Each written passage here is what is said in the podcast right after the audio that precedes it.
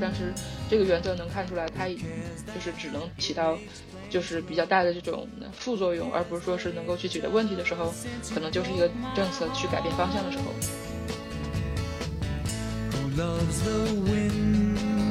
然后我记得在英国的时候，然后使馆当时也是投递的这种联怀庆文，我没有去拿，但是我有同学去拿，中国同学去拿，然后回来之后吃了一包，然后就拍嗓子疼了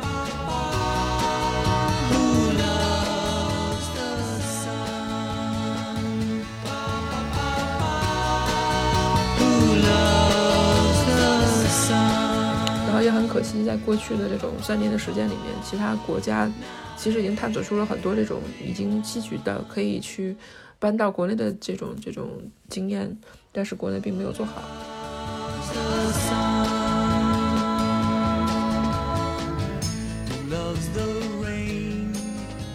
OK，三二一，好了，大家好，欢迎收听本期的青年废话，我是节目主持人闹闹。Hello，大家好，我是主持人明之。哎，闹闹，看听你的声音就知道你最近这个呃身体不咋样，是已经感染了是吗？对，就是大家从我的这个声音，从我这个安陵容一般的声音，还有我刚刚咳嗽不止的这个状态，就应该 能听出来，我现在是呃刚好感染了新冠，然后今天已经是第五天了。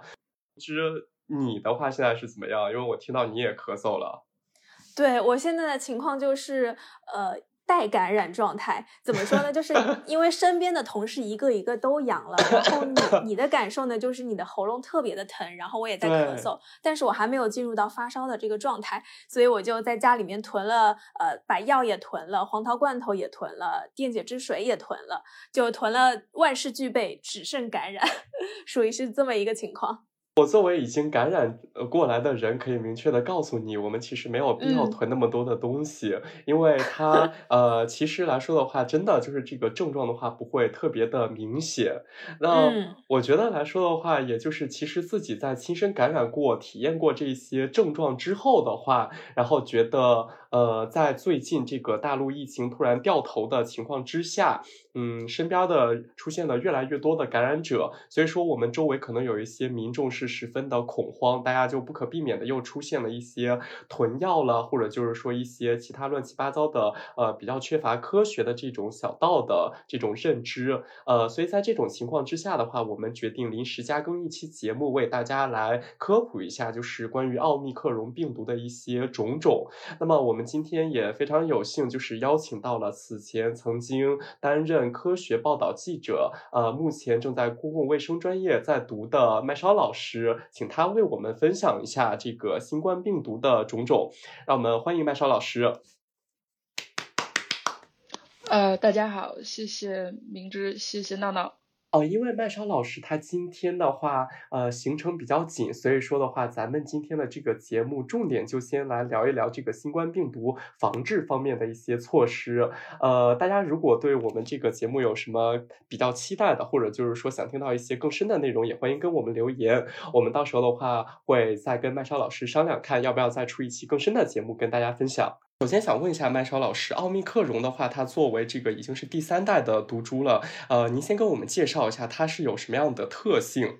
嗯，首先接就是那个叫澄清一下，奥密克戎不是第三代的毒株，它是之前是有最最早的是 wild type，就是说我们那个武汉的那个。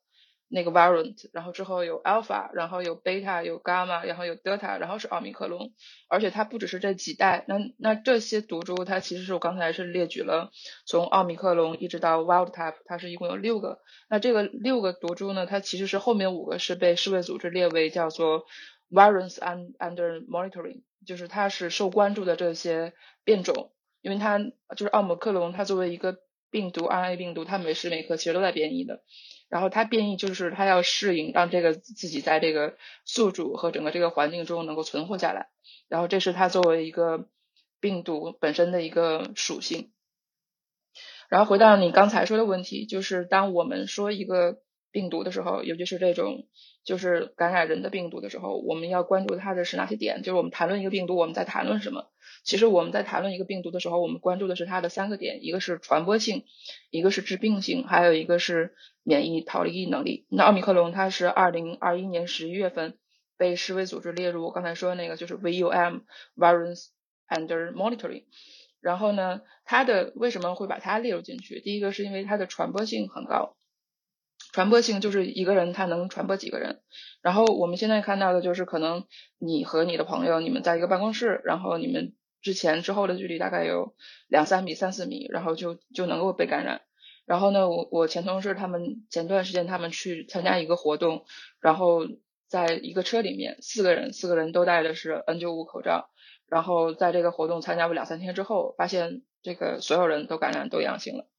然后就是你可以看出来，就是它的传播性是很高的，就是能够显著的发生一到大于一的这样的一个传播。那致病性是指的它的就是导致人呃发展成重病的能力。那我们我们我们现在看到就是奥密克戎，它其实让很多人出现了症状，包括发烧，包括咽喉疼，然后还有其他各种各样的症状。嗯，但是呢，就是奥密克戎它有一个比较显著的特点，就是它的重症率和病死率。然后是比较低的，相比于之前的我们知道的那种，就是早期的武汉的毒株，然后 Alpha，然后一直到 Delta，Delta，然后再到这个嗯现在的奥密克戎，它相当于是这些毒株中就是这个致病性最低的。那还有一个是免疫逃逸能力，免疫逃逃逸能力就指的是之前的感染或者说是因为疫苗所引起的免疫系统是否能够识别并且降低再次感染以及致病的可能性。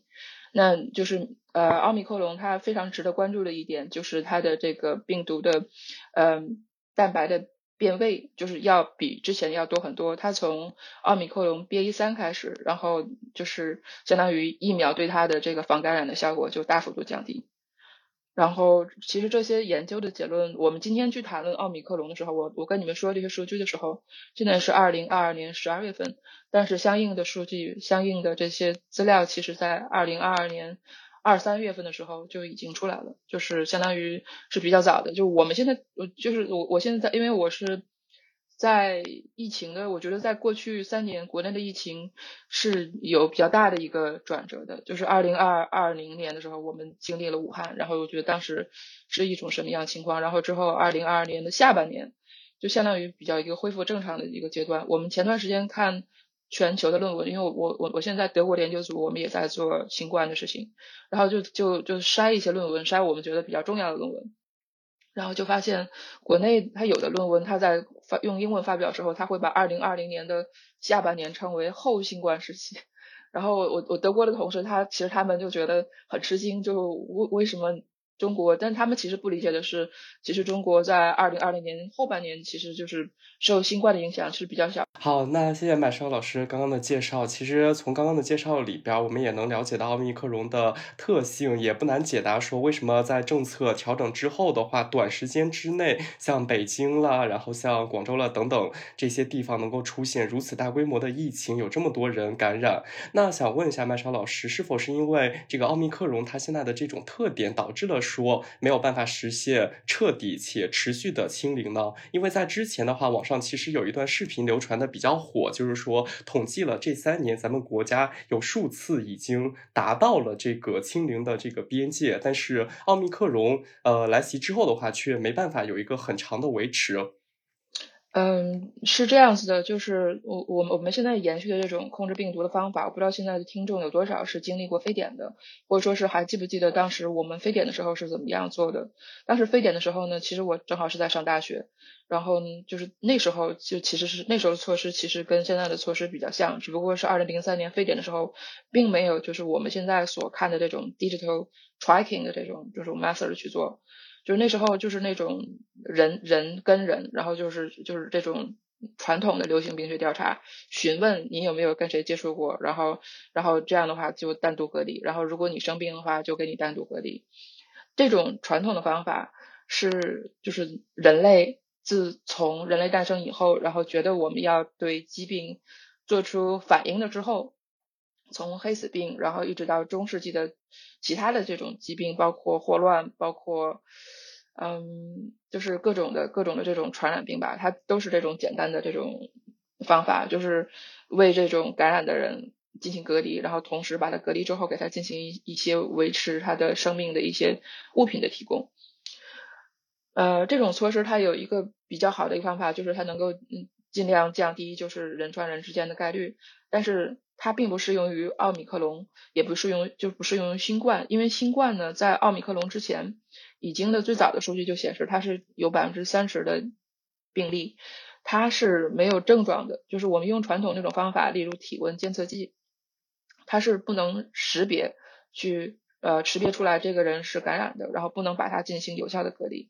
也就是说是你总是有百分之三十到百分之四十，那奥密克戎这个比例可能更高，然后有有这样的一个比例的人，就是不能通过你你的这种器器器就是工具去识别识别出来，然后这个时候他就会有比较大的一个漏网的一个概率，有比较大的漏网的概率呢，就是我为了能够持续的清零，我就需要不断的去追踪并且扩大我的。嗯，能够识别和不能识别的这种范围，就像我们之前看到那种，它可能通过不同的造不同的新词，例如你你可能时空叫什么那个词儿叫什么来？时空交流，时空伴随，反反正就是就是那个词儿，对，时空伴随，反正就是就是，类似于这种的，它会不断的去扩大它的那个感染的半径。我可能原来可能就是八米，它可能扩大，OK，那我可能为了尽尽量降降低风险，然后把这个这个。扩大的范围发挥到极致，我记得好像是一百米还是八百米这样的距离，就是已经不可能的事情了。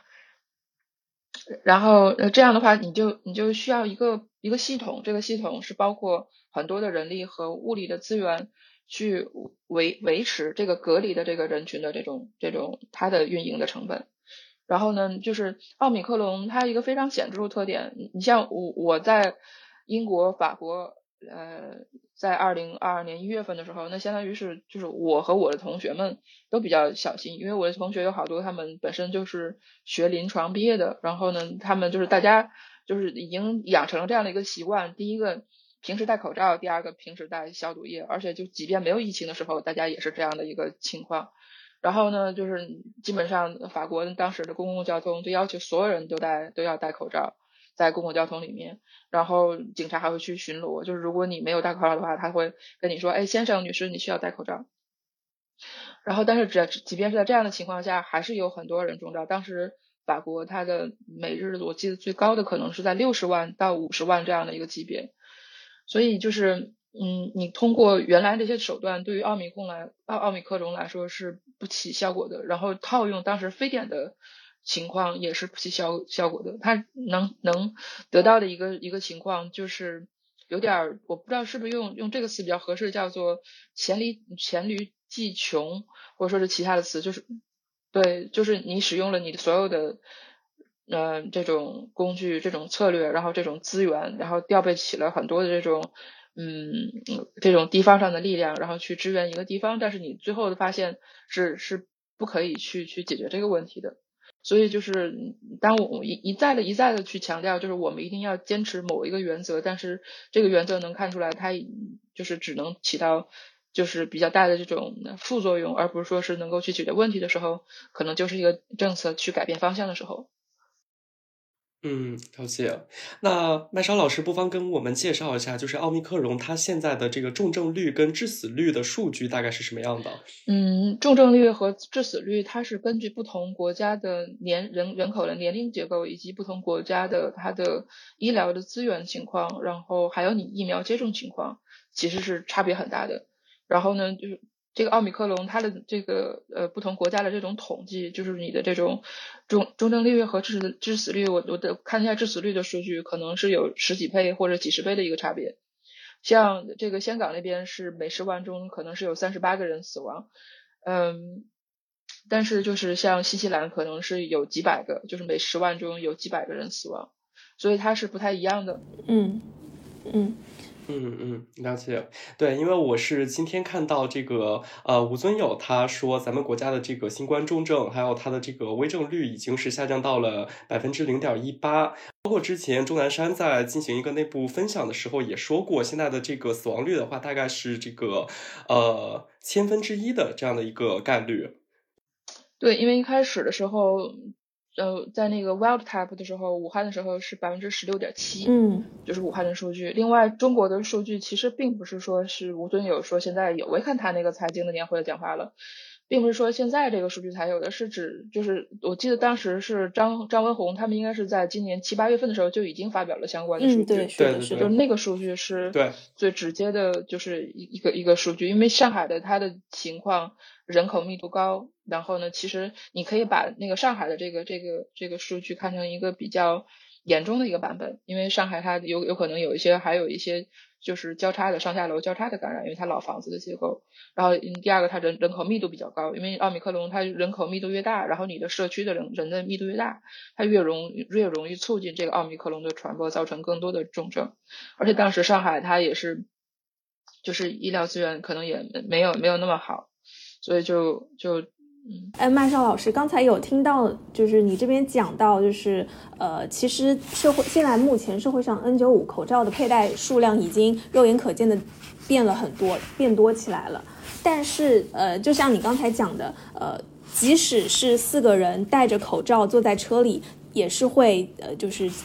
感染的，那就想问一下，那佩戴 N95 口罩和普通的一次性医用医用口罩有什么差别吗？因为我在因为我在上海办公，那我们公司其实大家都佩戴一次性的医用口罩，但其实最后大家发现这个传播率是非常的广，导致这个医用口罩其实的效用也是非常的低。嗯，因为我当时感染的时候也是戴的，就是一次性的医用口医学口罩。就是这个 N95 或者是医学口罩在奥密克戎面前，它可能基本上效果都差不多，就是你最终都会被感染。就这可能就是奥密克戎跟之前的嗯比较大的一个差别。另外，我我在就是英国、法国，就是就经历过其他的那些毒株的时候，没有被感染，可能就是因为就是它的那个病毒的传播能力没有这个毒株的传播能力没有奥密克戎这么强。嗯嗯，那目前就是防感染有哪些行之有效的方式呢？就比如说戴护目镜这种会有效吗？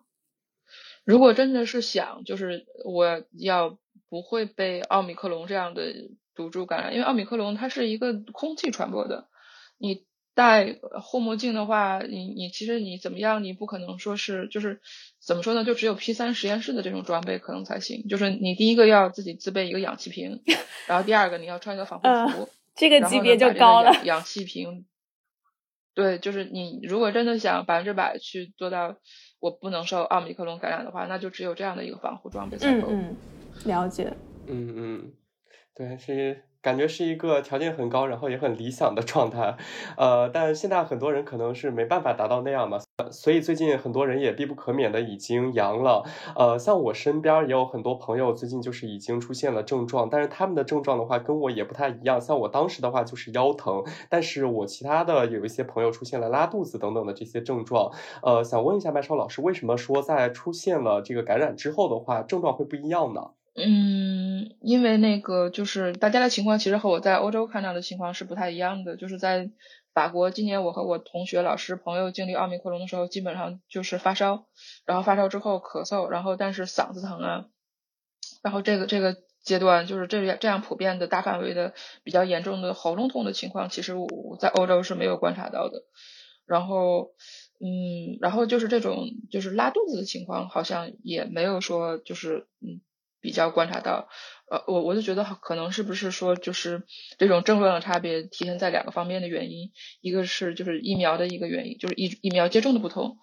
然后第二个原因是疫苗效力的不同。因为当时在法国的时候是今年一月份，好多就是大家就是你第二针其实刚完成，还是在六六六个月以内，然后好多人是刚打完第三针，我当时是。打完第三针的第十第十天感染的，所以我的疫苗效力是比较高的。然后就是我我的症状就相当于是比较集中，就是发烧，然后呃，因为我平时就很爱咳嗽，就是所以就是说不就相当于国国内的，我觉得好多人情况可能就比较轻一些。然后再说一下那个，但是国内这边它的疫苗好多人是已经过了六个月了，就是嗯，科兴这个疫苗它可能就是六个月之后你就相当于没打一样，就是说实话。就就最最感就是感染来说，就是所以就是它可能效果上会比较比较差一些吧。就是呃，第二个呢，就是新冠的这种这种这种病毒，它其实造成的不是你身体某一个器官的问题，就是我我举个例子哈，看大家就是说是你其实不同病毒，你就可以理解为就是你看的是一个大千世界，大千世界里面有鲸鱼，也有这个松鼠，然后它是各种各样的不同的生态，但在病毒的世界里面也是有不同的这种生态的。病毒里，病毒里面也有鲸鱼，也有松鼠。它并不是说所有病毒它都会一样。有些病毒，我我举个例子，狂犬病毒。狂犬病毒是进进入到你的体内之后，它沿着你的神经的系统，从你的被咬的位置、被感染的位置，然后一直去爬爬爬，往上往上爬，就是你就可以理解为就是就是一个爬，这个用它来做一个比喻，然后爬到你的脑神经的部位，然后去影响你整个的神经系统。然后或者是脊柱神经的位置去影影响你整个的神经系统，然后呢，你还有一些病毒，它可能是影响你呃呼吸道系统，然后会影响到你的就是其他系统。但是新冠呢，它比较多的是发生在上呼吸道，但是它其实是一个多器官可能都会受到影响的一个一个疾病，所以就是大家就是产生这些症状也也会不一样，因为你有些肠胃它可能是影响你的。就是这个肠胃系统，然后呢，同时呢，有些人他可能是影响到你的精神系统，就是神经系统，因为有些人他会出现脑雾，脑雾就是说是你在感染新冠之后，然后你的这种注意力在就是发现没有以前那样那样那样好了，然后有有它可能会影响你的这种心脑血管系统，所以就是新冠它其实不是说是像我刚才说的狂犬病病毒一样，或者说是。呃，肺结肺结核不是一个病毒，但是你可以理解为就是肺结核，你吸入到一个 Python 之后，然后这个影响到你的，在你在你的肺部会产生这种结核菌，呃，就是结核结核的包囊，然后但是它就是影响到你某一个器官，但是我们谈论新冠的时候，它并不是说是一定会集中在你的某一个器官在是打击这一个器官，它是一个多器官的一个一个损害，这样理解吧？对对对，那我这边还有一个问题，就是呃，因为我是还没有感染嘛，然后那我就是我现在目前是只有咳嗽的情况，但是我的抗原检测呢，其实又是阴性的，所以当我出现这种情况的时候，是要建议就抗原检测呢，还是说其实我等到我发烧之后再去确认是否是新冠就 OK 了？我觉得就是现在的情况，就是大家不要把抗原检测的结果看得非常重。因为首先呢，就是抗原抗原测试，就是我们我我不知道，就是大家有没有进行过一些怎么说呢？嗯，我我就是嗯拿拿一个东西，我想到底是举一个什么生活中的例子比较好？就是当当你去用一个工具去衡量一个东西的时候，就是你首先要考虑这个工具它的准确性是如何，它的精度是如何。就例如我们用一个秤。然后这个秤可能就是是这种市面上你买菜用的这种原来那种那种那种杆秤，然后这个杆秤呢，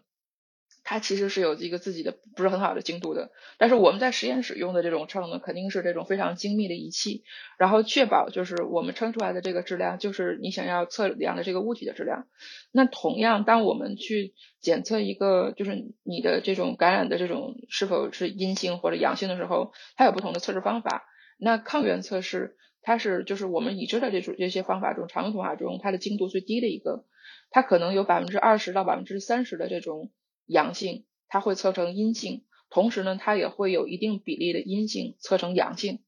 就是所以就是就是之前就是当很多人说啊，就是我我我就他们被强制拉着去隔离的时候，他说我一定要等，嗯，就是第二次检测结果，这个是完全合理的。因为当它是阴性的时候，嗯，它是有一定概率，可能这个概率百分之二三十这样子吧，或百分之十这样子，就是是被测成了阳性，所以它必须要等一个至少是一个复合的结果，因为你本身精度就是比较低，然后你现在要用这个精度比较低的东西去拉我去隔离，那它肯定会会反抗。然后就是，啊，它就是一个手动秤跟一个电子秤的相比。对，就是像像我们做研究的时候，就是我的硕士论文是用的法国的人口的数据，然后去做一个，嗯，也是用用它去做一个评估，就是在法国感染的这些，就是那个新冠法国的法国的人口中，就是空气污染对这些法国人口你感染新冠概率是怎么样的影响。然后他的意思就是说呢，如果是一个人，那我可能就是一个人，然后那边是一一个这个人叫甲，然后还有一个人是乙，他俩各方面条件都很类似，就是身高、体重、收入，然后受教育水平。然后甲呢是生活在空气污染比较重的地区，然后乙呢是生活生活在空空气污染没有的地区。那最后的一个结果就是甲的就是感染新冠的概率是远远高于乙的，而且它是有一个就是统计学上的一个显著的一个一个这样的关系。所以就是当我们去做这个研究的时候，我们取的并不是取的这个就是抗原测试，因为抗原测试就是就是它的全就是可靠性很低，所以我们当时后来都用的是血清，就是就是让参与的志愿者然后取血，然后用血测试的血清的方法，然后去来确定他是不是感染新冠，因为很多人他感染新冠之后他也不知道，就例如就是我没有任何症状，我可能就是在现在抗原。就是非常紧俏的情况下，他就不测不去测抗原了，因为他测抗原的话是一种浪费，但实际上他已经感染了，所以就是血清测试是最可靠的方法。但是，嗯，就是这种抗原测试，因为它比较便宜，大家自己就能操作，所以就是是就是很多人都用，但是它其实并没有那么大的一个参考依据。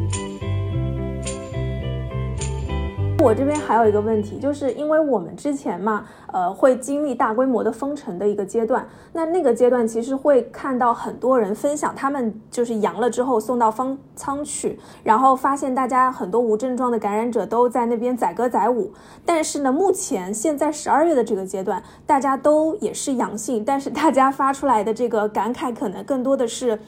呃，都是非常猛烈的，比如说发烧啦，然后咳嗽，呃，刀子刀子嗓啊之类的。那为什么会出现这样的一个反差呢？我我大概强调一下，就是我们刚当时看那个载歌载舞，就是一群在方舱里面，一群阳阳性患者抱着一个晕倒的医护人员跑急救。对对对，那个是发生在什么时候？啊，今两两今今年四四月份，今年四月份四五月份的时候，在上海，嗯，对。对，当时那个时候的时候，我们距离上一次疫苗接种是有大概多久？呃，哦，确实确实，因为呃，二零二一年的接种刚过那个时候，嗯，对对，所以就是当时它的疫苗的效力其实是还在的，就是当你疫苗效力还在的时候，就是它会显著的降低你的感染症状，你可以这样理解。所以当时那个方舱里面有很多有精，大家都比较有精神气儿。就是这种这种气氛呢还比较活跃，然后那时候我觉得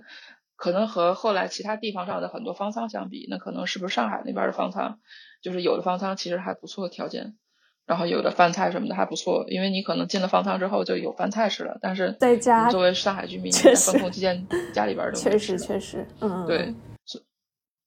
对，但是就是你这样也就能看出来，就是就是为什么说就是冬天并不是一个很好的一个开放的季节，嗯嗯。嗯，哦，了解。哎，那既然提到疫苗的话，就还是想问一下，为什么很多人呃打了第三针，然后还有包括说打了这个呃其他的一些疫苗之后的话，还是感染了病毒呢？就除了刚刚说的这个时效已经过了这个问题，还有包括就是像这个新冠疫苗的话，到底呃它是对这个呃新冠病毒的话，它是起到一个什么样的作用？是说防重症呢，还是说是能够彻底的防治呢？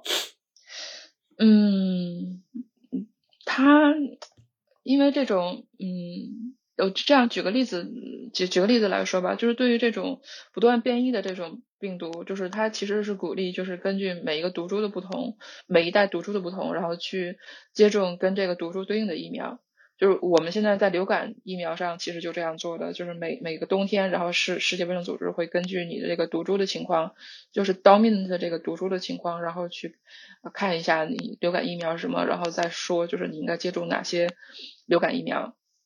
然后这样的话就有了，就是老年人可能一入冬可能就要去社区里面去接种流感疫苗。那就是新冠呢，它是从 BA 就是奥密克戎 BA 三开始，它的这种嗯。变位就显著和之前就不一样了。然后当时就是就是在医学领域，它是这样子的，就是我们医医学里面的研究，它非常讲究你的时效性。例如你当时武汉发生疫情，那其他地方的这种临床的或者是流行病学家，你公共卫生的这种政策人员，他肯定非常关注武汉到底发生了什么。你你得病的都是这个这个人都是什么岁数的？是年轻的还是老的？死的都是多大岁数的人？然后他们这个是是怎么样的一个差别？所以就是你如果按照正常这种流程，就是我写一篇 paper，然后等半年才发，那那时候来不及的。所以在那个健康领域，它是有一些就是你可以 pre preprint，然后有一些网站就有这种，就是你刚有一些数据，你刚有一个报告，你非常 draft 的一个东西，你就直接发上去，然后这样的话，其他地方的人就能看到，哦，原来是这些这些这些数据，它有一个做参考的东西。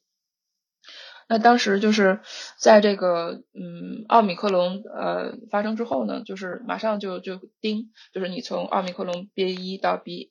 二，然后到 BA 三、B BA 五这样的一个情况，然后就会发现到 BA 三的时候，它的这个病毒变位就已经和 B 一、B 二不一样了。然后呢，而且这个就是病毒就是疫苗在它的防感染的这个效果就降低了，就是。当时有有个词，我我记得是叫免疫突破还是什么之类的，就是你已经突破了你这个疫苗原来这个防感染这种这种这种效果的设置，所以嗯，现在奥就是这个疫苗就是 mRNA 的疫苗，它起到比较大的作用，就是我防防防重症和防病死，但防感染上它并能并不能防防有效防感染。嗯，了解。哎，那那最近就是呃。因为毕竟现在大家都在感染中，其实，在感染中嘛。然后最近也是大家囤了很多，像我的话，就是为了因为感觉自己稍微有点苗头了，就马上囤了黄桃罐头啦，然后电解质水啦这一些。那这些东西对于缓解感染的症状有什么效果吗？然后或者说，呃，公众他有必要去购买这些这一类的东西吗？就除了药物之外，呃，像电解质水这种吗？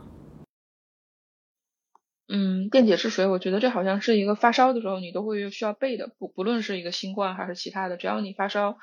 反正就是我以前我发烧的时候，我我就会备电解质水，它是比较好的一个一个补充。然后，嗯，第二个就是包括那个罐头这个，我觉得罐头这个就无所谓了，就是因为你。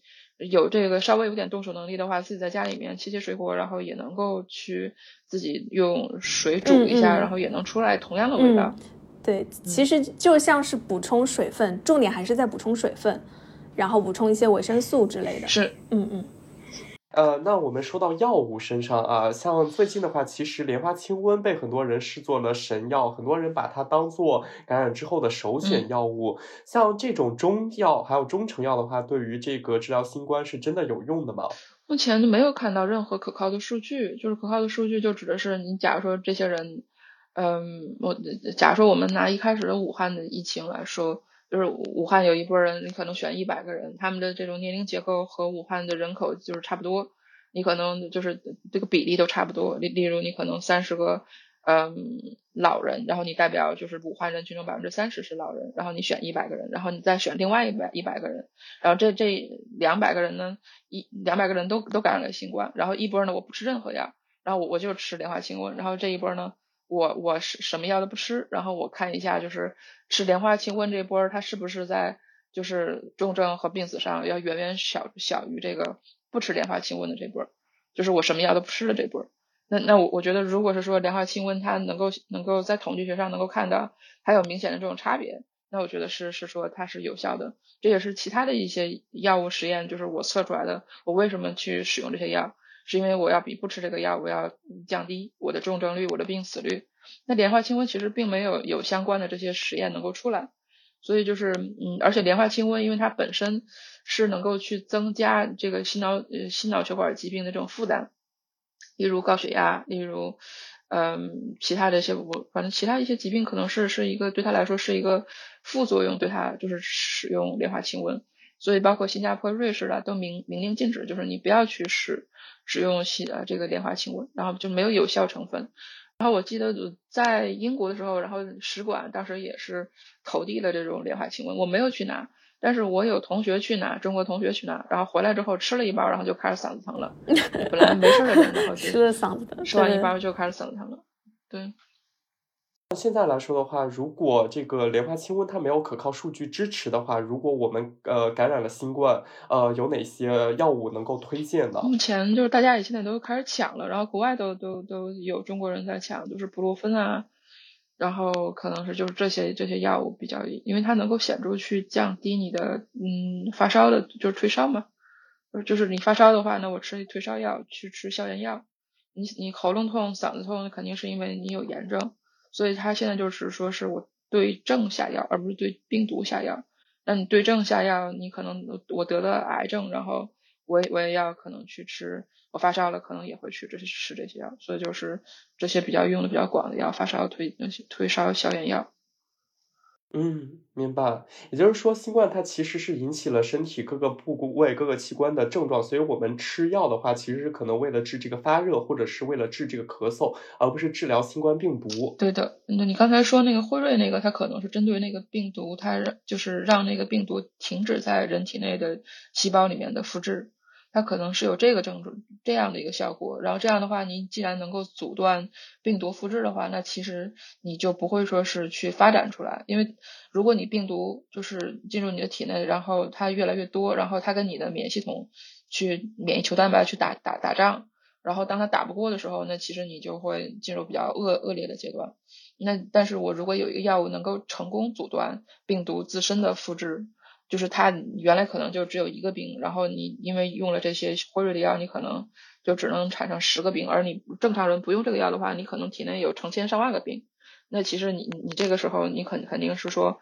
辉瑞这个药要更有效，因为我们吃的这些呃发烧的普热西痛或者说是布洛芬这些药呢，就指的是说就是我这个病毒病毒和我的这种免疫球蛋白去打仗。然后你这种打仗的过程中，它会消耗你身体很多的，就是引起炎症反应，引起发烧。那我吃这些布洛芬这些药，实实际上是降低我的这种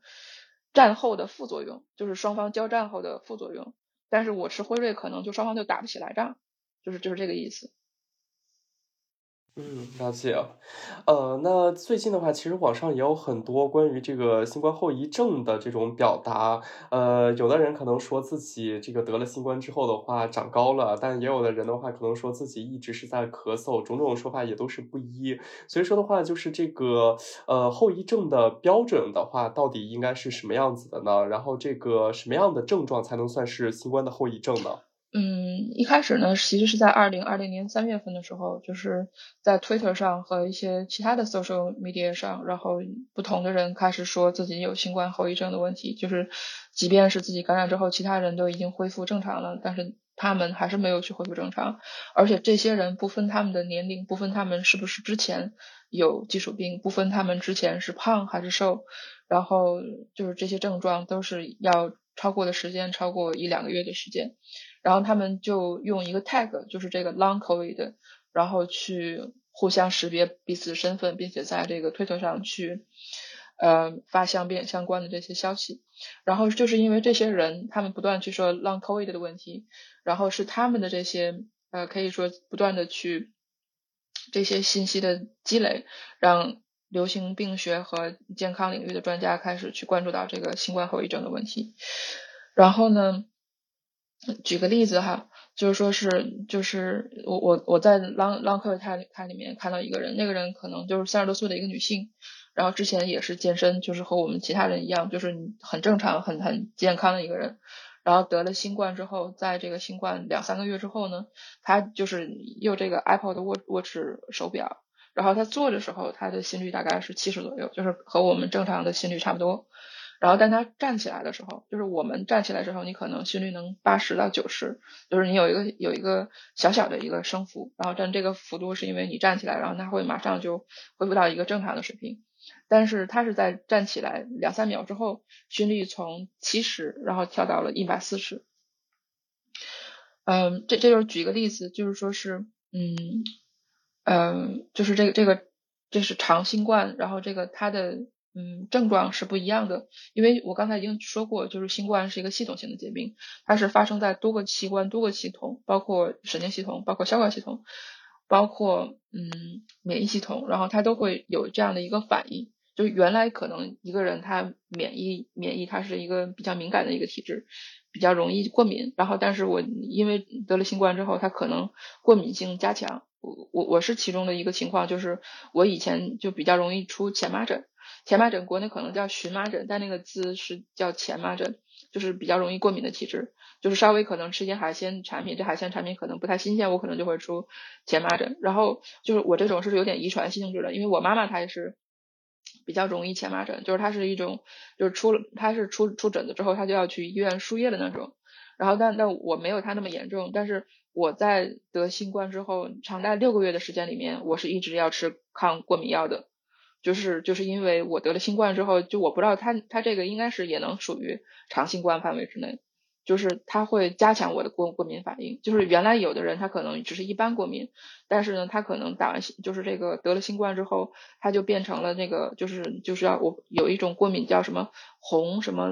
红红斑狼疮是吗？红斑狼疮对对对，就就这个东西，对红斑狼疮，就是它可能就产生了这个东西。所以就是说，嗯，简单来说呢，就是因为就是这些人，就是就是新冠后遗症是这个问题，它比较特殊一点，是它是由病人去推动，呃，就是医生和流行病的这种流行病学的人去开始调查的。然后因为这个范围就是越来越越大，然后大家能够看到，就是这个情况，它其实是跟你一开始的，就是你是不是感染严重也好，你进进 ICU 也好，可能就是有一定关联。但是呢，也会发现很多原本健康的年轻人去健身房的年轻人，然后也会有长新冠的问题，所以就是整个全球就开始越来越关注这个问题，然后直到世卫组织开始组织这种国际型的会议，然后在国际型的会议上去进行讨论，然后现在呢，就是世卫组织包括英国的一些全全国范围内的健康协会，包括法国，其实都在去研究新冠长长新冠的问题，世卫组织也给了长新冠的一个定义。那英国这边有个 NICE，就是相当于是英国的，你可以理解为是一个，就是跟政府这个级别，就是相当于是可能可能理解为英国的卫健委这样的一个一个机构，就是他他们俩都给出了定义，就是在你感染新冠就是之后，然后两三个月，然后一个是两个月，一个叫 post COVID，还有叫 long COVID，然后你都可以理解为新冠后遗症。一个是说你在新冠感染之后两两个月。的时间之后，然后呢，你发现你身体仍然是出现一一些症状，然后这些症状是不能用其他的病因去解释的，然后只能说是用新冠感染新冠来进行解释，那它就是一个就是所所定义的一个长新冠或者一个一个 post COVID 的一个就是新冠后遗症，然后就是这个后遗症它其实因为它其实你刚才说有没有什么标准，它没有标准。就是它没有一个特异性的一个生物学指标，说是你是否感染了新冠，就是因为嗯新冠是一个多器官多系统的一个问题，所以它可能造成的症状是可以有二十四二二十多种，就是我们现在看到的，因为我现在在呃德国，德国我们现在用在用德国的数据去看德国的这种长新冠的问题，就是包括从二零二零年开始，然后一直到现在。不同的毒株，然后它的长新冠是怎么样子的？然后就是人群中的比例，就是德国这边的它的这个得得到的一个比例大概是百分之十六的人会产生这个长新冠的问题，就是在感染之后两三个月的时间之后仍然会出现相应的症状。然后呢，这些这些症状，嗯，就是反正现在有一些初步的结论，例如就是你打疫苗其实是可以降低。这个就是长新冠的一个发生，另外包括这个长新冠一共是二十多多种症状，它可以分分为三大类，一个是疲劳性质的，就是让人很容易疲劳，然后非常容易注意力不集中。第二个，呃，注意力不集中这个属于神经系统的，就是有些呃后遗症它是会出现不自不自觉的，就是你的手啊，然后会抖抖动。然后还有一个是呼吸系统的，就是你会一直有胸闷啊，类似类似于这样的一个情况。所以就是是会有这样的问题，但我觉得国内现在比较好的是说，我们赶上赶上这这这个毒株是奥密克戎，因为奥密克戎相比于之前的 alpha 呀或德塔来说，它的这个就是感染呃感染之后产生长新冠的概率是比较低的。嗯，了解。呃，但最近的话，其实也是有声音说，这个病毒的话，既然都已经防不住了，反正大家早晚都会感染，所以说早感染早安全。那就是在这呃现在已经爆发的这种环境之下的话，群体都已经开始出现感染，个人是否是真的没有办法防止感染呢？我觉得，嗯，也可以是说，怎么说呢？嗯。就是我我其实不太同意，就是如果是放开的话，就意味着完全去回到之前，因为嗯，我不不太同意这样的做法。包括前段时间北京出了一个政策，就是欢迎北京欢迎你，就让大家去北京旅游。因为我觉得现在比较重要的一个问题就是你要把这个峰值去压低，就是峰值压低是就是我们之前批评的这些躺平国家，所有的欧洲的国家其实都是采用峰值压低这个方法，因为峰值压低它是能够。嗯，能够去想要得到的一个结果，就是说是短时间内堆积到医院里面的重症患者和病死患者是大幅度降低，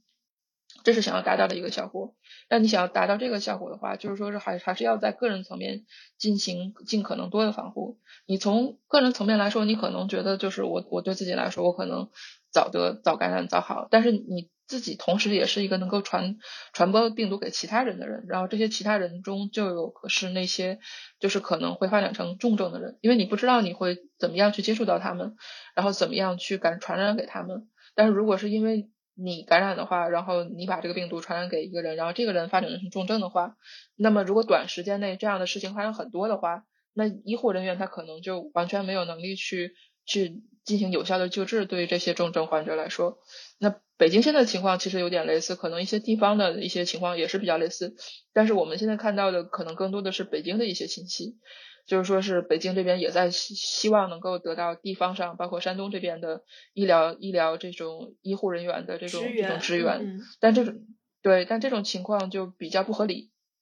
因为当你北京出现，北京它的人均医疗资源可以说是全国最好的。你的三甲医院，北京，我武汉，我记得是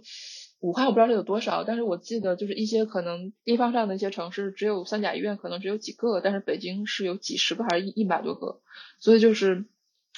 包括你的人均的病床数、ICU 的数量，你都是比较高的。这时候我不是不是很清楚，就是你做让一个就是医疗资源不充分的地区调动医疗资源去支持一个医疗资源非常充分的地区，就是显著高的一个地区，这样我觉得是好像就是就是对我来说是有伦理上的问题的。其实最近还有一个很有意思的现象，就是大家都呃患病了之后，分享自己的这个呃感染的经验，会觉得南北方会有一些差异。像比如北京的毒株是 BF. 点七。嗯，大家会觉得它像刀割嗓子一样的疼，会觉得自己是安陵容。然后广州的毒株是 BA. 点五，会觉得呃症状会比较轻。像上海的话，大家都说是干饭株，呃，就是吃饭饭量会比较大。那这种像呃这种毒株之间的比较，地区之间的比较，比如说说北京的毒株比广州的毒株厉害这种说法是正确的吗？嗯，就是以这个奥密克戎毒株的性质来说，其实比较难去。嗯，就是它它不可不可能说是就是一个山头两个王，就这么说吧，因为它的它的它的病毒之间的竞争是很厉害的，就是病毒之间会竞争，就是嗯，北京和上海、北京、广州之间有一个还是就是不可能说是它既然能能够从欧洲传到传到国内，它不不大可能说是就是北京、上海、北京和广州是两个毒株，我我的感觉就是可能说是是一个毒株。然后呢，呃，但是就是具体是什么毒株，然后还是看测序，就是就是，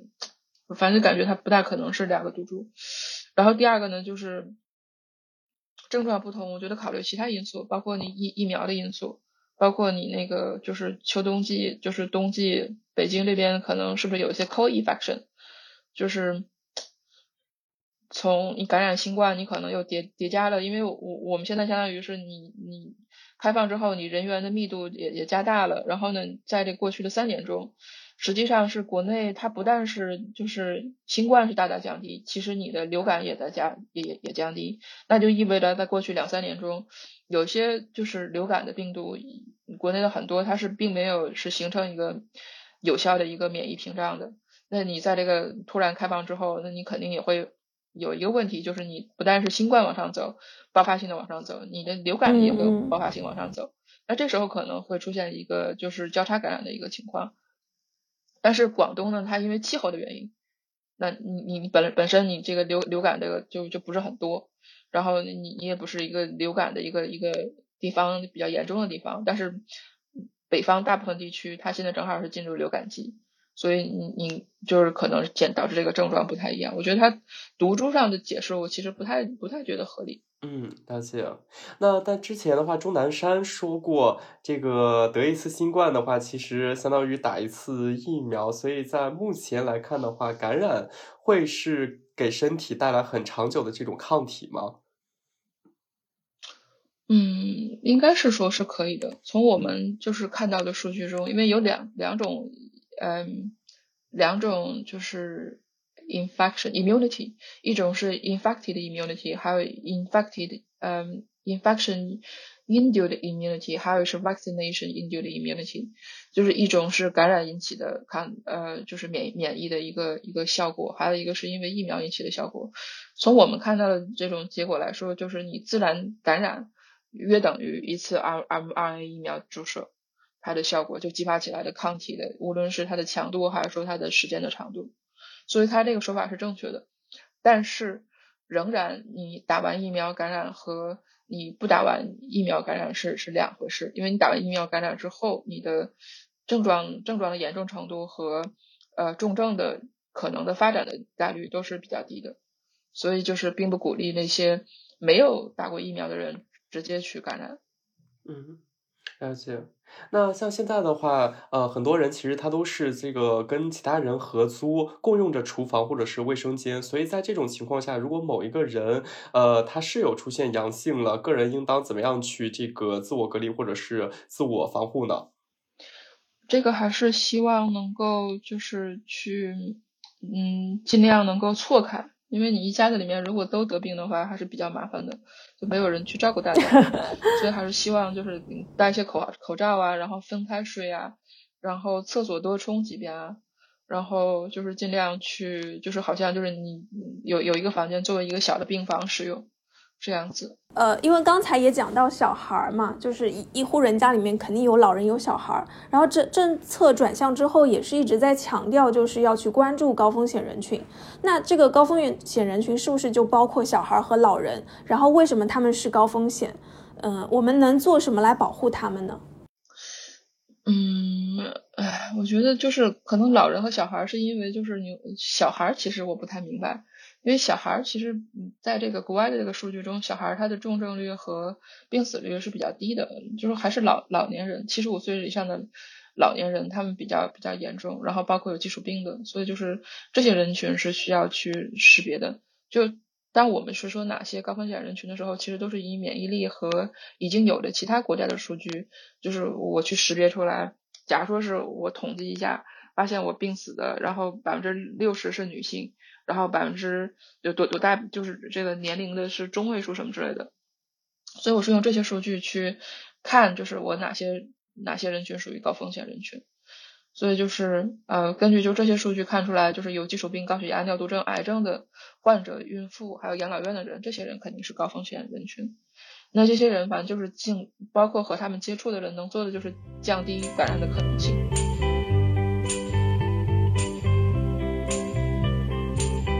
非常感谢麦超老师。呃，前面的话咱们更多的是从奥密克戎的特性以及如何防治的角度去聊。那么接下来的话，咱们还是聊一些宏观上的问题。嗯，首先来说的话，想先还是结合一下自身的感受吧。因为政策转向之后的话，很多人觉得，哎，我们的这个生活是放开了的。呃，但实际体验下来之后，会发觉说，哎，些许有一些不对劲，会出现一些，比如药很难买，然后可能还有看病难等等这一系列的问题。也有批评的声音就指出了说，其实国内这一些相关的工作并没有做好。所以说，呃，想问一下麦超老师，从专业的角度来说，这里的相关工作是包括了哪一些？嗯，我觉得那个相关工作是指的三个方面，第一个是疫苗，第二个是就是测试的准备检测，第三个是临床这块儿，临床门诊这边。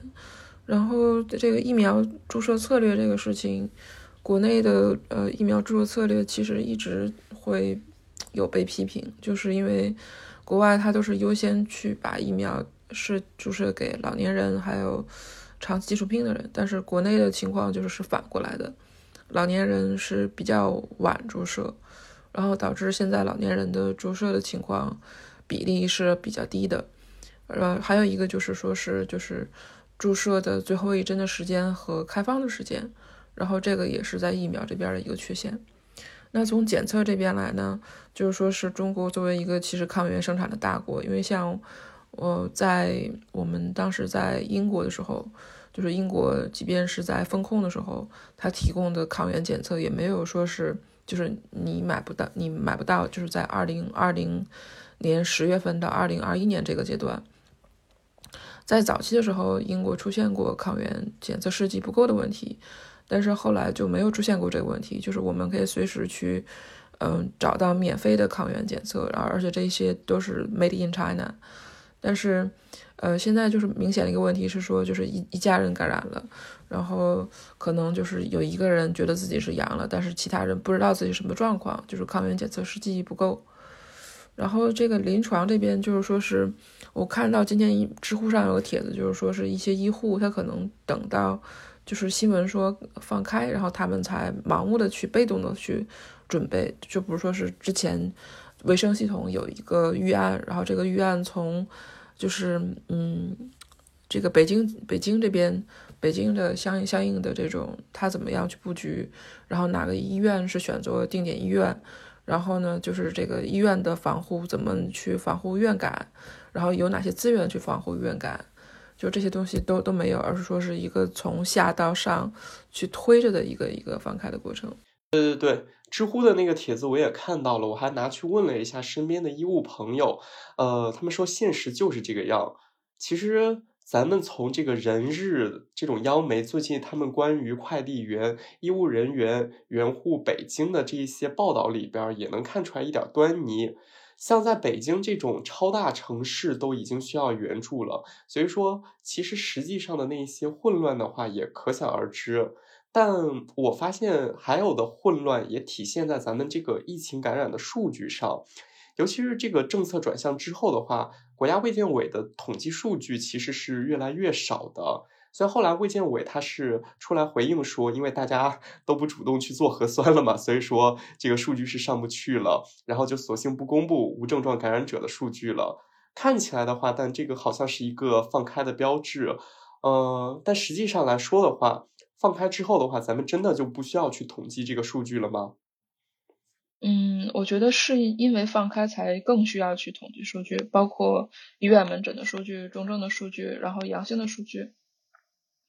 然后呢，就是说是，嗯，当你用这些数据的时候，就是实际上它是能够去通过这些数据去监测你的这个全，就是全民感染的情况，然后去反推你的那个高峰大概是什么时候能够达到峰值，然后能够怎么样？因为它这些数据不只是说是我用现在的数据去，就是作为一个观察，就是我用现在的数据去进行观察，包括我可以用这些数据去建模去进行预测。那这就之前就是国内反复说的，就是如果是把香港那些那些数据放到国内，然后我们可能国内大概死一百万人，然后当时他这个结论得出来的就是一个一个建模的一个预测的结果，就是我用已有的数据，然后带入到国内的这些上海的，然后或者是一些地区的人口，就有一个参数，然后以这些参数和已有的数据，然后进行来来进行一个推测，大概有一百万人，然后就是我用这些数据，实际上是我需要用这些数这些数据。去能够去预测我的峰值大概是什么时候来，第二个我的峰值到多少，然后用这两个数据来算我需要的临床的这种这种时间是什么，然后我需要的临床的医护人员的数量大概是多少，然后然后我需要的这种医疗资源的这种呃配备大概是什么样子，所以就是你有数据你能才能知道我需要是什么，我在什么时候需要这些东西。现在国内这边我不知道是不是就是还是有一些内部的统计，就是内部的统计就是指的是你有一些门诊的数据啊，然后你有一些嗯，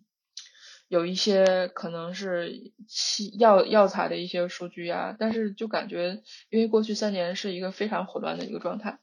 所以就是现感觉现在好像又又是没有一个什么人在做的一个情况。另外呢，就是当我们去用一些数据去预测其他数据的时候。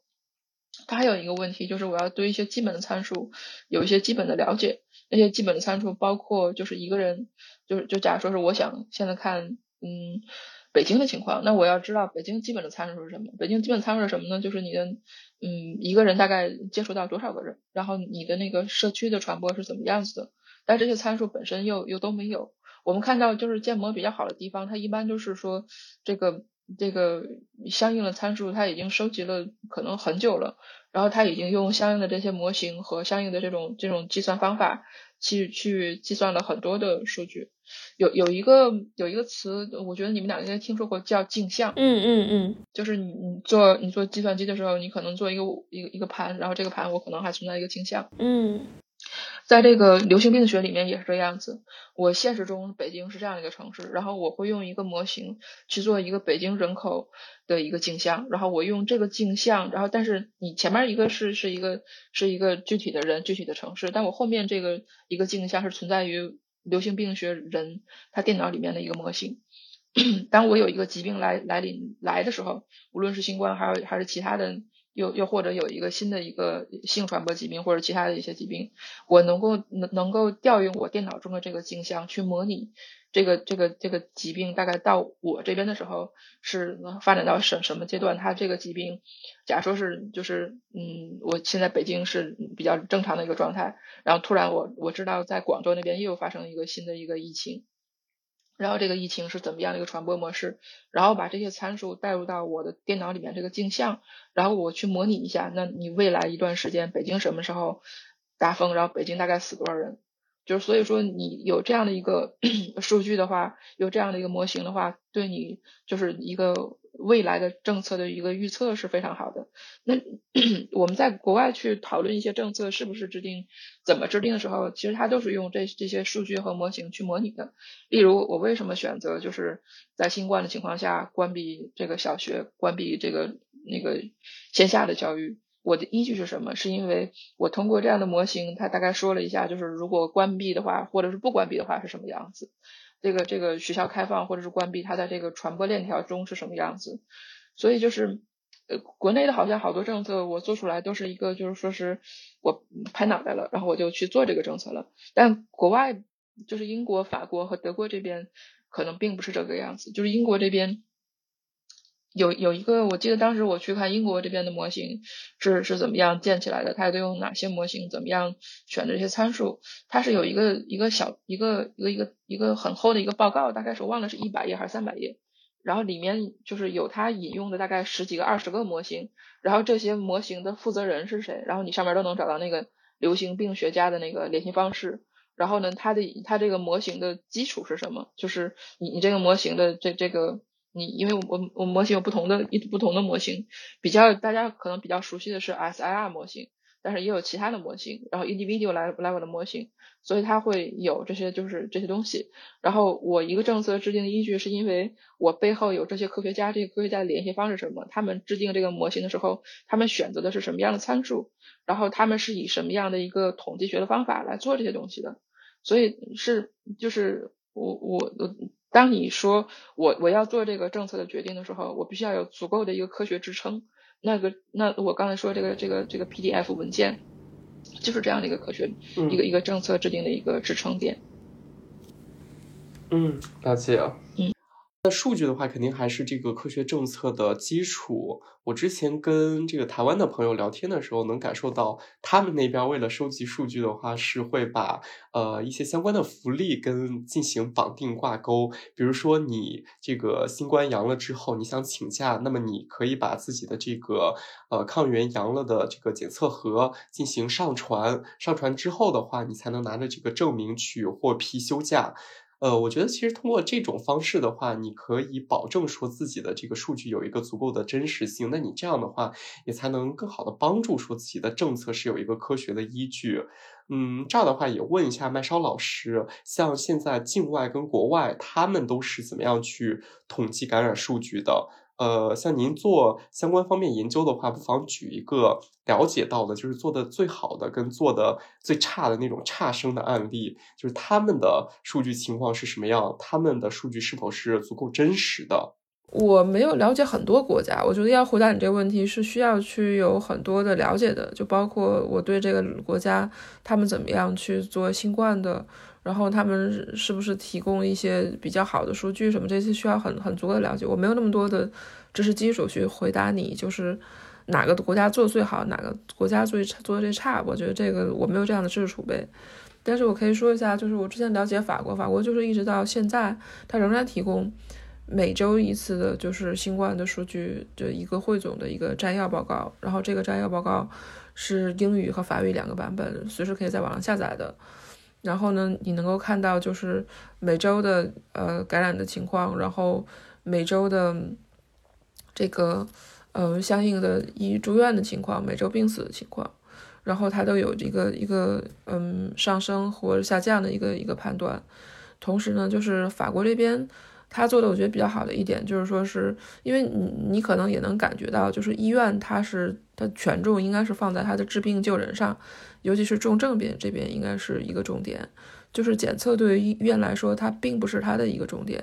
但是很多群众对医院的一个需求是希望医院能够提供检测，但是检测这个东西呢，就是是很耗费人力，然后很耗费时间管理，同时会增加很大的医院的运营运营成本。但并不是因它一个重点的地方，但是法国这边它做的比较好，就是它把检测和呃你的这个日常的呃危重症的管理是分开的。法国这边是有大量的这种嗯药店去提供就是检测的服务，然后药店里面，因为像法国它其实是。比较嗯重视药店的管理的，英国也是这样子，就是它一般的药店的管理都是有专业性训练的人能够提供专业的服务，而且这种专业的服务是很在在乎你的隐私的。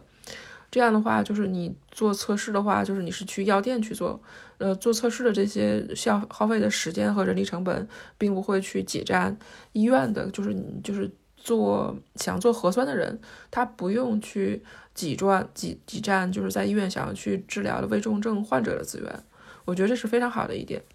然后也很可惜，在过去的这种三年的时间里面，其他国家其实已经探索出了很多这种已经吸取的可以去搬到国内的这种这种经验，但是国内并没有做好。所以我就大概说，我觉得就是法国那边做的还挺好的。病死情况，嗯，反正目前法国这边来看是，嗯。就是已经是低于流感的，统计的数据足够真实吗？我我觉得，反正法国的数据可能是比较真实吧，因为它是有一个比例，这个比例就是说是你检测每每每每天有多少个检测量，然后每天在这个检测量中有多少个阳性，然后这两个数据去除就会有一个比例。就是当时德国，就是德国是怎么判断他们的检测量不够呢？就是它的这个。比例是不断的增大的，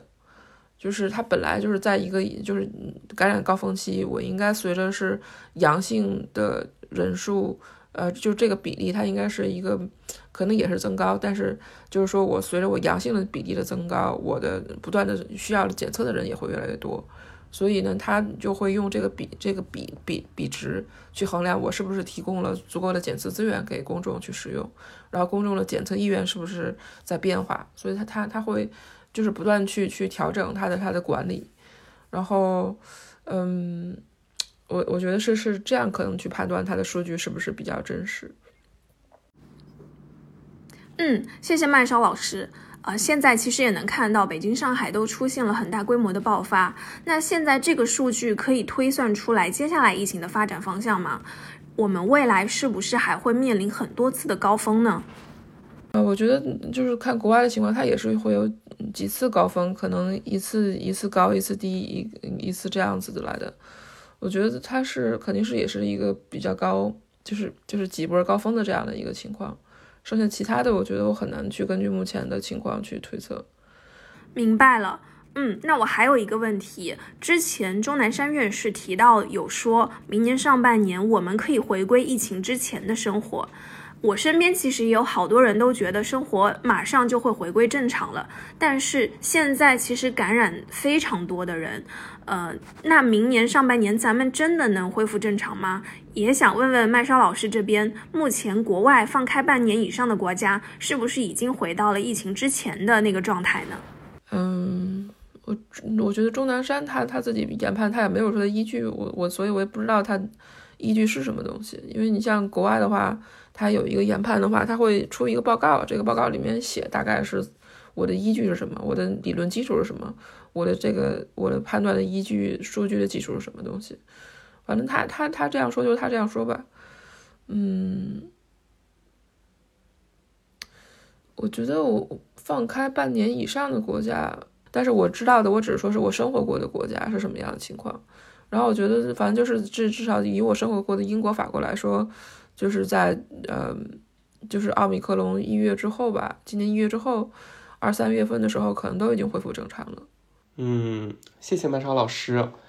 我还注意到啊，就是在疫情政策转向前后。有很多的人其实将中国的一些周边国家，像越南了，像新加坡了，他们的防疫政策、防疫现状拿出来跟中国做对比，嗯，但其实国与国之间的差距肯定还是有的，所以这样的对比是否是成立的呢？其实我不知道中国、越南、新加坡这个这个这个防疫做对比，我没有去看相应的东西，所以我也不知道这个对比是是不是成立。然后我觉得可能会有一些参数，但是。反正就这种笼统的说，我我我不觉得有什么不对，我也不觉得它它有什么对的地方，因为就是人口人口比例呢，或者说是医疗的系统可能差别挺大的。然后我我刚才已经说了，就是我觉得有些参照可以参照的地方，我就觉得并不是说是你一定要找的找到一个国家十全十全十美的跟自己十分接近，然后才能说这个国家具有参参照意义，或这个国家没有参照意义。然后或者是经济发展，因为中国也是一个非常非常多元化的一个地区。你拿西藏西藏的情况，拿新疆的情况，拿青海的情况，和北京的情况、上海的情况，其实是两个不同的情况。尤其是中国的医疗资源这边又存在非常巨大的呃地区上的不平等，所以我不不觉得就是说是，呃，你一定要找一个国家，然后跟北京比较像，或者是跟。一个中等的发展的城市比较像，才能说有参考意义。我觉得，就是就是就是每个国家都有自己的一个比较呃可能比较比较好的一方面，就是就是我觉得还是自己想不想学的一个问题。呃，那我们最近的话也能发现，国家其实这个也在这个 M M N A 疫苗这一块的话有所动作。呃，想问一下麦超老师，这个灭活疫苗的话，跟这个 M N A 疫苗，他们对于新冠的效果是否有显著的差距呢？嗯，反正从我记得是从国外的一些数据来看，确实有显著差距的，就是。就是肯定是打 mRNA 疫苗要比打这个灭活要好，无论是在感染上，还是重症上，还是疫苗的有效力上，所以就是，嗯，所以就是能打 mRNA 还是打 mRNA 疫苗。嗯嗯，呃，像最近的话，国内其实也是在加强这个第四针的这个接种，呃，像这个第四针来说的话，它目前急需接种的人群可能是哪一些呢？目前急需接种人群还是我刚才说那种重点的人群，就是癌症患者，然后尿毒症、糖尿病，然后有基础性的老年人，有基础性疾病的老年人。哎，那如果就是说将来这个呃国内可能就是 mRNA 疫苗开放之后，包括像现在这个香港跟澳门开放之后，也可以过去打。呃，在这种情况之下的话，很多人可能会选择这个疫苗混打。那疫苗混打的话，是否就是会有显著提升这种防护效果呢？疫苗混打是会比较好，因为像我就打的是两针那个，嗯，非 Pfizer，然后还打了一针莫多纳，就是它混它混打的一个，反正就是从前期看到的一个防疫的一个激发起的一个免疫水平来说，混打激发起的免疫水平要高于不混打的这个免疫水平。说如果有这个条件的话，还是说可以去尝试一下。好，那非常感谢这个麦莎老师。那最后的话，呃，想请您跟大家分享一下，目前如果身处国内的这个大众，有哪些渠道可以正确的获得这个关于疫情方面的一些知识信息，还有一些有用的东西呢？我就觉得就是关注呃一些医生的一些微博号吧，然后包括一些公众号，然后医学领域的公众号，然后医生的包括庄实力和是吧？然后包括一些流行病学家的一些，就是他们的微博号啊，然后呃丁香园啊，然后还有早上那个八点见闻什么之类的，反正就是专注一关注一些比较专业的这些平台。然后我觉得这个很重要，就是不要，我觉得就是这次让我觉得比较可惜的一点，就是因为像有些流行病学家，北京疾控、中国疾控的一些人，他们其实是能够看到很全面的信息的。就是当他们去谈论一些就是数据的时候，他们能看到国外的数据并不是他们说的那样子，或者说他们说的是一个数据，但这个数据的时间点可能是更早的一个时间，然后现在的数据已经更新了，他没有去及时的，就是他们是利用这个墙的存在，然后造成一种信息的一些呃落差，然后去就是利用一一些盲点，然后去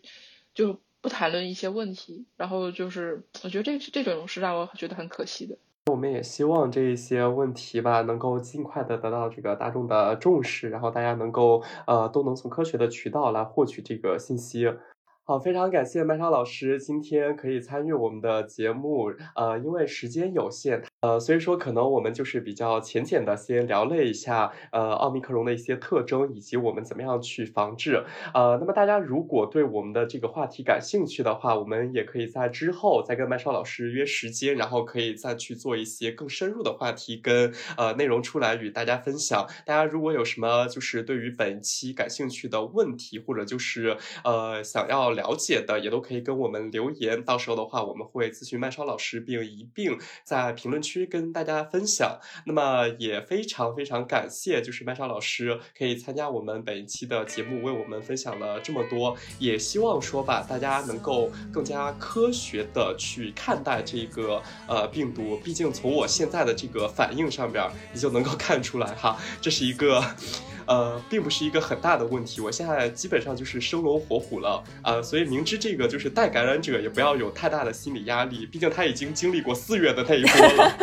他现在也就没对对对，对你你对我觉得大家就是不要太恐慌，其实还是要有一个科学的认知。对他四月的时候都已经眼瞅着那么多人被拉走了，但是现在来说的话，又眼瞅着我啥事儿没有，所以说就这个怎么说已经不言而喻了，所以大家就一定要保持一个科学的认知，不要盲目的去跟风。囤药也不要乱吃药，就是这样的话，咱们才能更好的把把这个病给呃治疗下来。那也非常感谢您的这一期的收听。那么我们最后的话，一起跟大家说一个再见吧。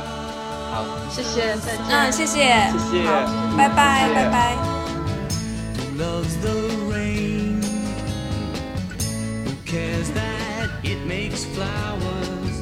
Who cares that it makes showers since you broke my heart?